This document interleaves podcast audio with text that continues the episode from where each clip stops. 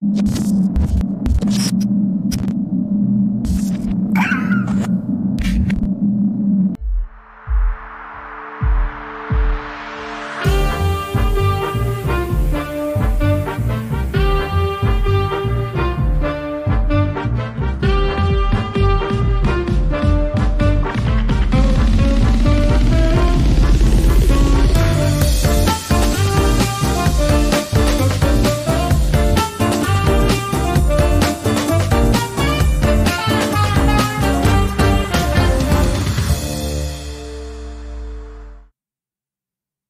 Buenas tardes, bienvenidos a un episodio más de Regiópolis. Gracias por acompañarnos. Y el día de hoy está con nosotros María Ángeles Martín Castil. ¿Cómo estás, María Ángeles? Bien, ¿y tú? Bien, Muchas bien. Gracias por tenerme por acá. No, hombre, gracias a ti con esa agenda tan, tan cargada que tienes ahora. Al rato nos platicas un poquito y, y que además este, eh, estás próxima a dar a luz, que también eso este, nos enorgullece que te andes dando el tiempo todavía de andar para arriba y para abajo, estar con nosotros. Gracias por, Sí. por estar aquí, María Ángeles. María Ángeles es una arquitecta que tiene una trayectoria muy interesante ahorita nos platicas. Eh, te conocemos, obviamente, los que, lo- pues los que seguimos a la academia porque trabajaste mucho tiempo ahí, hiciste cosas bien interesantes. Obviamente también has ejercido como arquitecta y, y ahora tienes eh, eh, oportunidad de participar directamente ¿no? En- en- en- con la ciudad y lo que está sucediendo. Eh, pero María Ángeles, es tu, es tu tiempo, así que lo que quieras, quieras irnos platicando al respecto, adelante, por favor. Sí, mil gracias. Pues me da un chorro de gusto estar acá porque la lista que tienen ya de, de episodios, hay muchos compañeras y compañeros de lucha por la ciudad. Hay, tengo hay mentores que están ahí o eh, amigos y amigas. Entonces me da mucho gusto el, el- el amplio espectro que tienen eh, en, el, en el podcast. Eh, y pues bueno, yo soy arquitecta, como lo dijiste, eh, y mi primer trabajo fue en un despacho de paisajismo con Enrique Avaroa.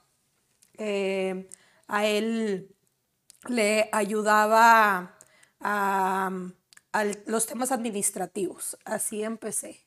Eh, iba con él a las juntas de los clientes y veía qué avances había, etcétera. Y al, al año, creo que estuve ahí, lo hicieron presidente de la Academia Nacional de Arquitectura, eh, que pues como se usaba normalmente es que el presidente asignaba a una persona de su despacho para poder dar continuidad a, a las sesiones que había de la academia. Y pues yo fui la persona elegida, ¿no?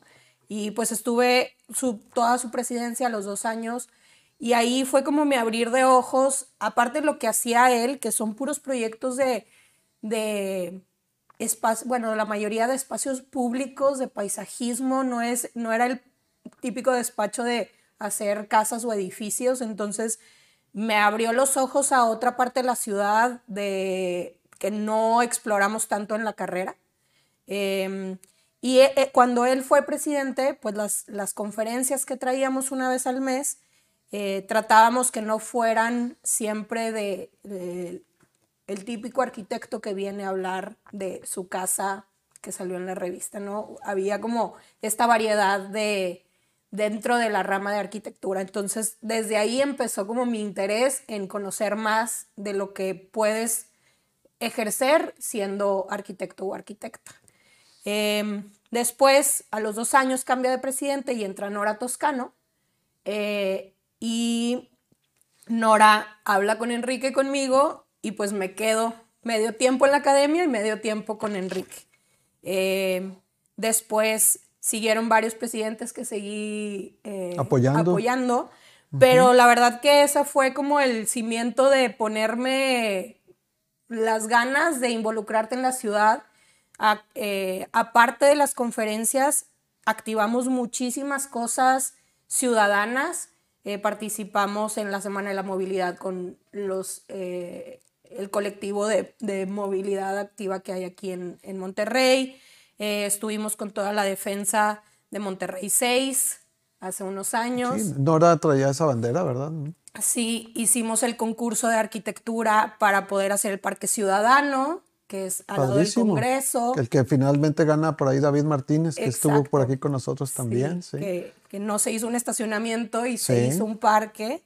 Eh, entonces, todos esos proyectos, pues, fueron como mi caminito a entrarme en temas de ciudad. Oye, Marianch, y ahora que comentas pues estos inicios y con Enrique Abaró, arquitecto, digo, es una eminencia el señor. eh, pronto eh, espero poder invitarlo también a que esté con nosotros, pero tú ya traías es- ese, ese sentido ecológico desde que empezaste, o desde estudiante, no se te fue despertando. Porque ahorita nos vas a platicar también un poquito, ¿no? Tu faceta empresaria, so- eh, tu negocio, bodega cero y demás. Pero traías ahí o poco a poco se fue despertando ese interés. Pues sí lo traía, pero como que escondido. Apagadón. Sí, digo, mi mamá, eh, todo en, en la casa siempre separábamos los orgánicos y se los dábamos a una granja que estaba súper cerquita de mi casa. Bueno, granja, había tipo vecinos que tenían gallos y etcétera. Este, eh, era la típica que nos, basura en la calle la recogíamos. Cuando yo estaba en prepa fue regidora y tenía la comisión de ecología y logró reactivar el vivero municipal. Entonces como que siempre veía a mi mamá en esos temas. eh, y trajo a una conferencia cuando estaba en prepa de techos verdes y por eso decidí estudiar arquitectura. Mira. Pero luego con la carrera, la verdad que esos temas no, no eran relevantes. Y menos ¿no? en, en, en- aquel entonces. Ahora ya se, se entiende más. Pero no, entonces traes muy buen antecedente. Sí, y, y pues entonces se me acti- activa en, e- en ese momento y después ya también trabajé en el Implan del municipio de San Pedro, que para los que y las que nos oyen es el Instituto Municipal de Planeación Urbana, que trabajé ahí como hace ocho años con temas de movilidad escolar, que Valeria también mencionó Guerra en el podcast. Es, ella era consejera ciudadana y yo trabajaba en el municipio y empezamos a crear el plan de movilidad escolar. Eh, eh, y a partir de ahí eh, salí de la academia y salí del Implan y emprendí. Y fue la, la tienda que ahorita mencionas, que es Bodega Cero, que es un lugar, que es un supermercado que te ayuda a, a hacer tu vida diaria o a comprar productos de tu vida diaria, pero sin generar basura. Entonces son acciones que puedes hacer individualmente que están ayudando a tener una ciudad más sostenible. Platícanos un poquito de cómo funciona. Digo, más, más allá de, de- de- de la intención de negocio, que debe haber intención de negocio todo, a través de todo emprendimiento. Este, ¿cómo, ¿Cómo trabaja? ¿Cómo consiste? ¿Qué se logra? ¿Qué, qué cambios este, se hacen las personas? Pues son hábitos de, eh, de consumo. Ajá. Eh, Bodega Cero vende alimentos, productos de higiene personal, eh, productos de limpieza del hogar y algunos que otros productos para no usar desechables. Entonces tú puedes ir con tus frascos que estén vacíos de tu champú, de tu crema, eh, los limpias y lo llevas a la tienda a rellenar. Y hay en la tienda otras alternativas que te ayudan a, si no tienes en casa lo que necesitas, ahí puedes adquirir eh, envases retornables para que puedas hacer tus compras. Eh, pero a la par, lo que queremos es ser una comunidad libre de residuos. Damos talleres, damos pláticas, damos... en- en el mismo negocio, más allá de, de- de- de- sí, la venta. Del, sí. Ok. Y también pues eh, tratamos de que esto llegue a política pública. Armamos junto con otros colectivos la Alianza Nuevo León Cero Residuos, que lo que buscábamos era que en campaña los y pues lo- las personas que estaban en contienda se comprometieran en que en su administración pudieran hacer eh, compromisos y esfuerzos para hacer de nuestro estado un, un estado sin residuos. Oye, y no- nada más con toda la publicidad, eh, tenían para demostrar muchas cosas, pero no se logró, supongo, ¿no? Pues ¿O sí? eh, Colosio fue el único alcalde que firmó el compromiso y ganó, porque los, los demás que, que firmaron no llegaron a, a- a la administración. Entonces, Eh, ahora que yo tengo la cachucha de estar dentro del municipio, pues traemos también el, el, el plan de cumplir esos compromisos que se firmaron en campaña, eh, pero la alianza sigue en pie también para presionar a otros municipios que lo hagan, porque ahorita, eh, bueno, Nuevo León es uno de los, de los estados que más eh, basura genera. Hay estadísticas al respecto. somos el cuarto estado que más basura genera. El primero debe ser el Estado de México, supongo. Pues supongo, no, no me sé bien quién, quién nos gana, pero, ¿cómo es el, cuarto? el cuarto. Que, que, es este doloroso ese lugar, o sea, está... Y el relleno sanitario, que es a donde se llevan nuestros residuos, eh, tiene muy poca capacidad instalada para poder separar y aprovechar los mismos y eh, es el 1%, menos del 1% lo que se logra reciclar. Entonces estamos en una crisis ambiental mundial y local muy fuerte que debemos de, con acciones eh, individuales, poderlo eh, revertir. revertir. sí, estás dando información muy crítica ¿no? de, de, nuestra situación. Podemos decir como ciudad, porque como Estado, pues eh, prácticamente la gran... Sí, el 93% está, está en, la, ciudad, en la zona de la ciudad de Monterrey. Entonces, eh, eh, es, insisto, es crítico. Yo te preguntaría, porque eso lo discutíamos hace poco, todos estos esfuerzos que actualmente nos damos en lo individual de separar las cosas, de, de, reciclar en los, poquitos, mm, cuando lo logramos, esos pequeños esfuerzos, tienen, realmente sí eh, existe una manera que se van a un solo punto y sí se está reciclando, sí se junta una basura, sí hay lugares en donde, en donde se va el vidrio, porque luego la gente se lo cuestiona mucho, dicen, pues yo sé que aquí lo hice, pero luego se imaginan que todo va a un solo depósito y, y ahí ya no saben qué sucede ahí para atrás. Sí hay un esfuerzo. Eh, sí lo hay. O sea, existen muchos centros de acopio en nuestra ciudad. Incluso Bodega Cero somos centro de acopio de varios eh, residuos que son como los más difíciles de encontrar un lugar a donde llevarlos. ¿Cuáles son esos? Por, ejemplo, ejemplo recibimos las tarjetas de plástico recibimos colillas como las de, como las de las de crédito o así, las del Starbucks y esas Ajá, y se las damos a un emprendimiento que hace las funde, hacen lentes con ellos, hacen aretes, hacen collares, hacen púas de guitarra. Mm. Entonces ellos los reutilizan. Pero ahí no tiras las cosas, ahí más bien es, tendrías que hacer, juntar en tu casa las cosas y luego llevarlas a lugares como Bodega Cero. Y ahí sí sabes tú que de ahí se va a ir hacia otro lado. Sí. Colillas de cigarro. ¿Y eso para qué se usa? Eso, las colillas las hacen una celulosa y las hacen papel y vendemos nosotros libretas de ese papel que se, de las colillas que se recolectaron.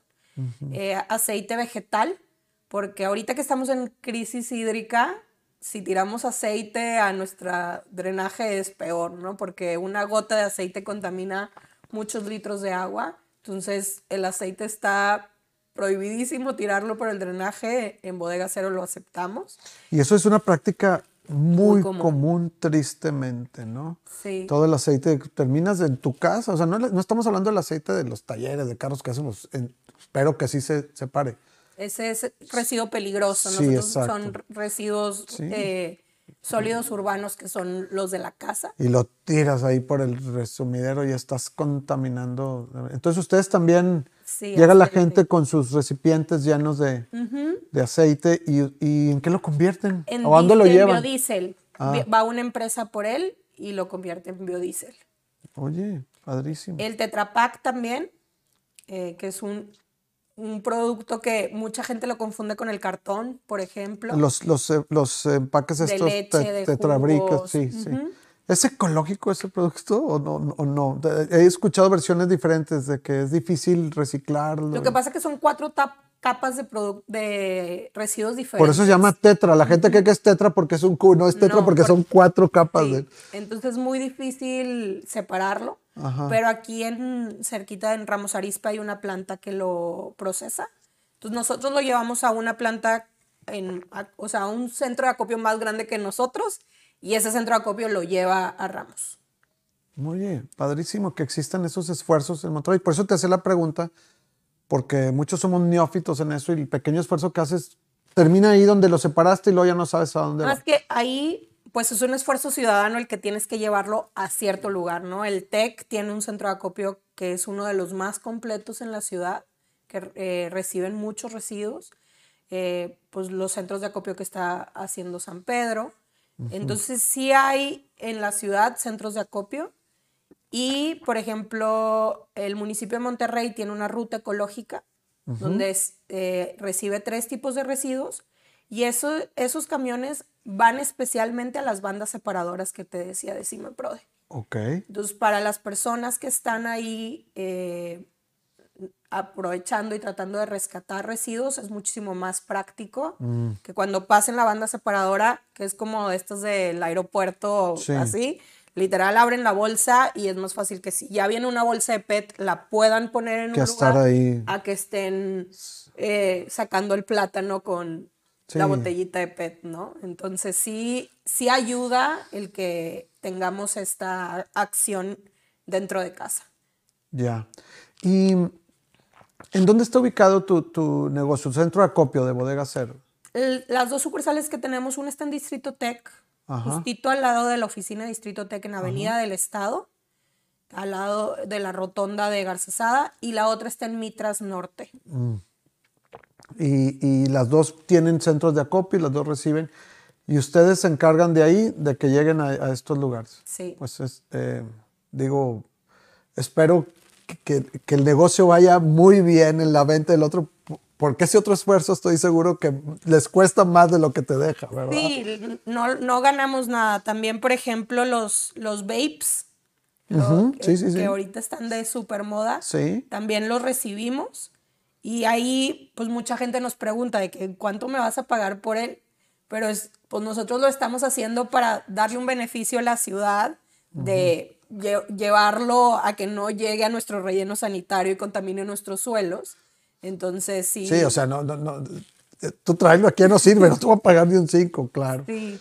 Oye, pa- padrísimo que, que- que estén trabajando en, en todo esto y que esté funcionando. ¿Qué tanta afluencia de gente realmente llega y trae? O sea, ¿qué tanto movimiento tienes? Es muy de vez en cuando, no.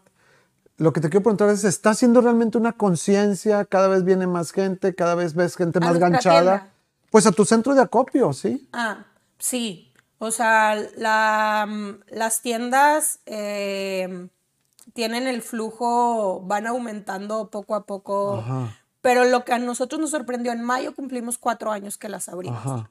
Y cuando las abrí, abrimos una primero, eh, nos sorprendió el que la gente llegara y supiera cómo comprar, ¿no? Como que para nosotros iba a ser como algo difícil de poderles explicar de que trae tu recipiente o compra este y sírvete y nada más es a granel. Pésalo antes para que nada más te cobremos el peso del producto y no del envase. Y nos sorprendió que la gente ya sabía cómo hacerlo. O sea, la comunidad Cero Residuos en Monterrey sí es grande y está creciendo. Ahorita ya hay también influencers que son eco-friendlies. eh, entonces, creemos que gracias a nosotras y a otras tiendas que han abierto igual que nosotras, que están repartidas por toda la ciudad, y más como de, de colectivos también que ven temas de residuos, que ven temas de calidad del aire, que pues todo está mezclado. El medio ambiente es algo súper transversal, no, no, lo- eh, eh, los residuos es algo puntual, pero trastoca toda nuestra nuestros con- hábitos de consumo. Em, y, y sí creemos que está aumentando el interés. Ahorita, por ejemplo, tenemos unas activaciones los fines de semana y estamos llevando emprendimientos nuevos y también eso acerca a personas a que conozcan la tienda. Lo que nos gusta es que em, hemos ayudado a crecer a emprendimientos que empezaban junto con nosotros, ¿no? Vendemos jabones que ya tienen cuatro años con nosotros, que luego ya los encuentras en todas las tiendas parecidas a nosotros. Entonces, hemos sido una plataforma también para estas, estos emprendimientos. Mm.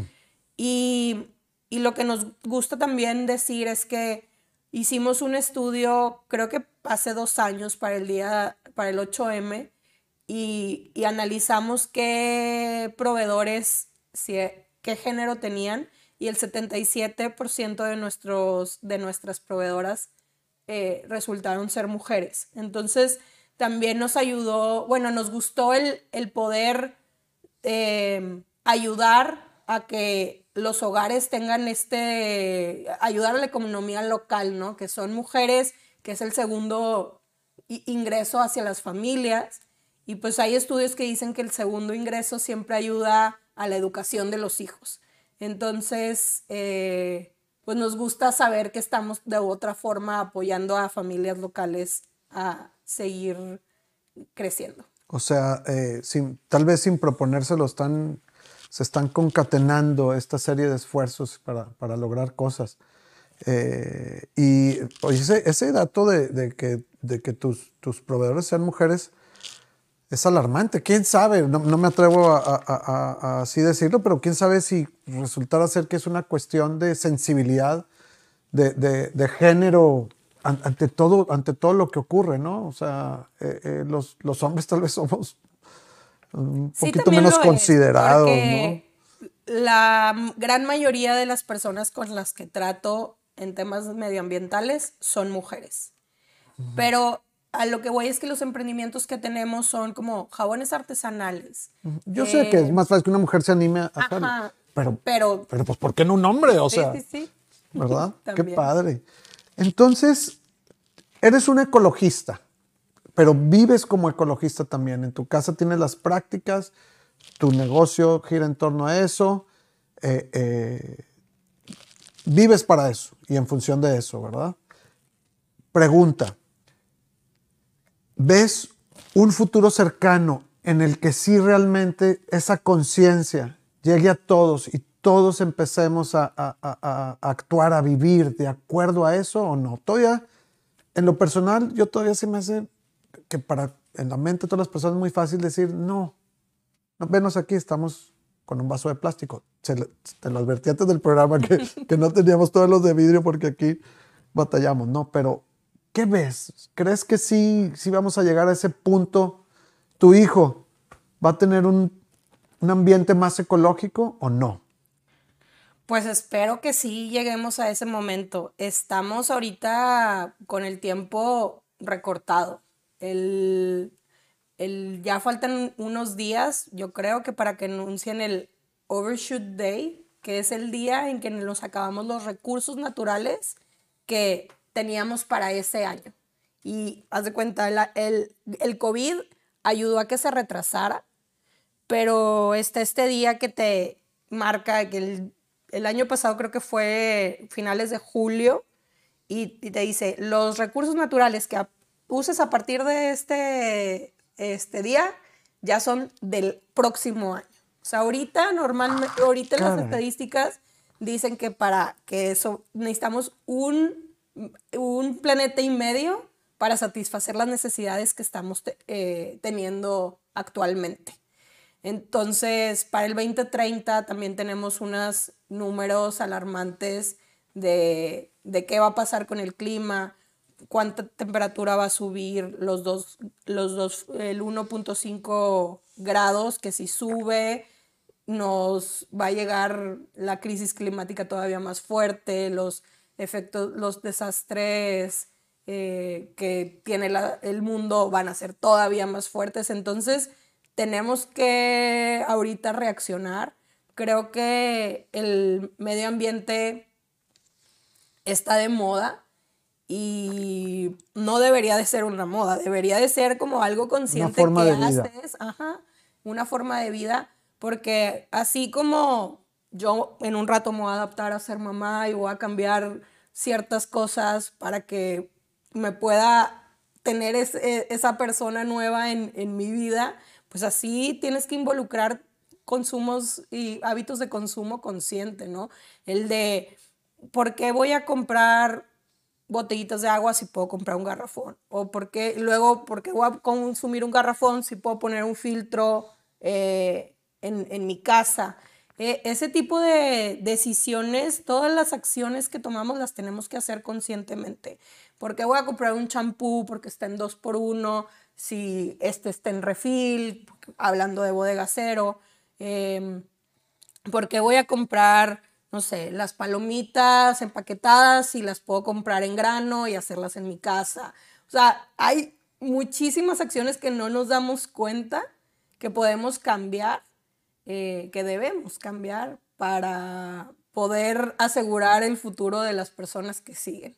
O sea, ya, ya, ya no es si tener una esperanza, ¿no? Una expectativa, es una urgencia a que más vale. Lo que, lo que estás diciendo es que ya nos estamos nos estamos acabando el presupuesto ecológico del próximo año desde, desde ahora. Estaba escuchando una, una, una, nota que decía que, que, la aplicación esta de Zoom ha hecho más por la ecología que, que, muchas cosas porque la gente dejó de trasladarse, ¿no? Y en, y en Monterrey lo estamos viendo. Cambiamos un poquito a Monterrey, ¿no?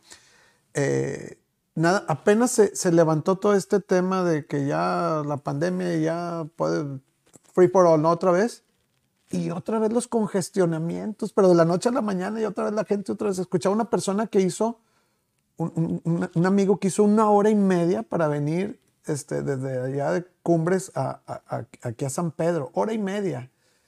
Entonces, insisto, es, una, es, es un warning ya tremendo, ¿no? De, de, de, hacia dónde vamos y tener este, entonces cuidado en todo esto. Ya no es, oigan, les recomendamos que hagan esto, dejen eso, ya es más vale que lo hagan, ¿no? Tremendo. Sí. Y María Ángeles, en, eh, estás ahora, por obvias razones y por tu trayectoria y por tu pasión sobre esto, en, en, en, Monterrey. Ahora estás en ecología en Monterrey, que eso es, eso es padrísimo, tener a alguien como tú ahí. Pero, ¿qué has visto de la ciudad? O sea, respecto al tema ecológico, ¿cómo la encuentras? Obviamente que todos decimos, no, hombre, la ciudad está del traste, ¿no? Pero de entrada, decías ahorita, no, no, hay tantos programas, se están armando, etcétera. ¿Qué cosas buenas tenemos? ¿Qué esfuerzos se están realizando? Así muy por encimita, que digamos, sí, ya empieza a haber una agenda ecológica o no. ¿Qué, qué nos puedes platicar de eso? O sea, como ciudadanos, ¿qué, qué nos espera en los próximos tiempos? Pues el cambio de como dirección que llevaba eh, donde ahorita trabajo, antes se llamaba Dirección de Ecología, ahorita se llama Dirección General para un Desarrollo Verde. Se cambió el organigrama, se cambió como las atribuciones que se tenía anteriormente, justo para hacer política pública ambiental. Eh, o sea, de entrada se le está dando la importancia al tema. El hecho de que haya personas como tú ahí quiere decir que están tomando en serio el tema, ¿no? Unas administraciones anteriores como que sabían, pero bueno, ahí que ponen unos arbolitos y se acabó. Ahora se empieza a enfrentar más seriamente. Sí, el alcalde fue en noviembre a la COP, que es la Cumbre Mundial de, de Medio Ambiente, y declaró emergencia climática a la ciudad de Monterrey. Entonces ese es un gran paso para para pues, hacer consciente a la ciudadanía de lo que estamos viviendo. Eh, fue la primera ciudad en, el área metropolitana de Monterrey que, lo hizo. Em, y pues ahorita nos estamos preparando para hacer el reglamento de cambio climático, que se debió de haber publicado hace dos años y no se ha hecho. Se dejó en el escritorio. Em, estamos preparándonos para hacer el plan de acción climática que ese va a ser nuestro instrumento de guía para accionar en la ciudad, para descarbonizarla, eh, que se, se, firmó un acuerdo también que se llama Race to Zero, que para el año 50 la ciudad no debe de producir emisiones. Entonces ahí estamos buscando... Súper ambicioso. Sí, hay cuatro ciudades en, en, en el área metropolitana que, que firmó, firmamos ese acuerdo y pues es hacer planes y, y acciones para llegar a ello. Pues eh, entonces quiere decir que empiezan a suceder las cosas.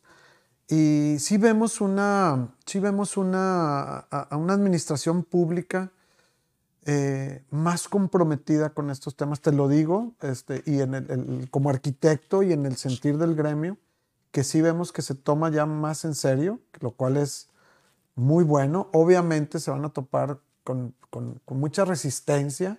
Todos estos temas de, de, por sí son, son, son, son, siempre habrá alguien que se oponga por intereses eh, particulares, pero como lo estamos comentando, esto, ya, esto ya es un grito desesperado de, de, hacerlo, ¿no?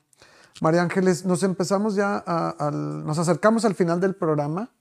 Estaría padrísimo seguir platicando contigo y todo este esfuerzo, pero no quisiera eh, que nos despidiéramos sin antes nos digas las ideas básicas que recomendarías a la ciudadanía para apoyar todo este esfuerzo. Ya, los, comentaste algunas, desde acciones tan sencillas como la separar, utilizar o, el, esfuerzo que ustedes están haciendo u otros al respecto.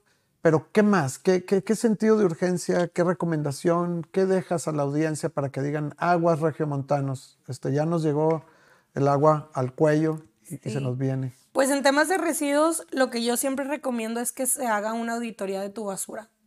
Literal, un día agarres tu bote de basura, lo vacíes en una mesa y veas qué estás haciendo, ¿no? ¿Qué estás tirando?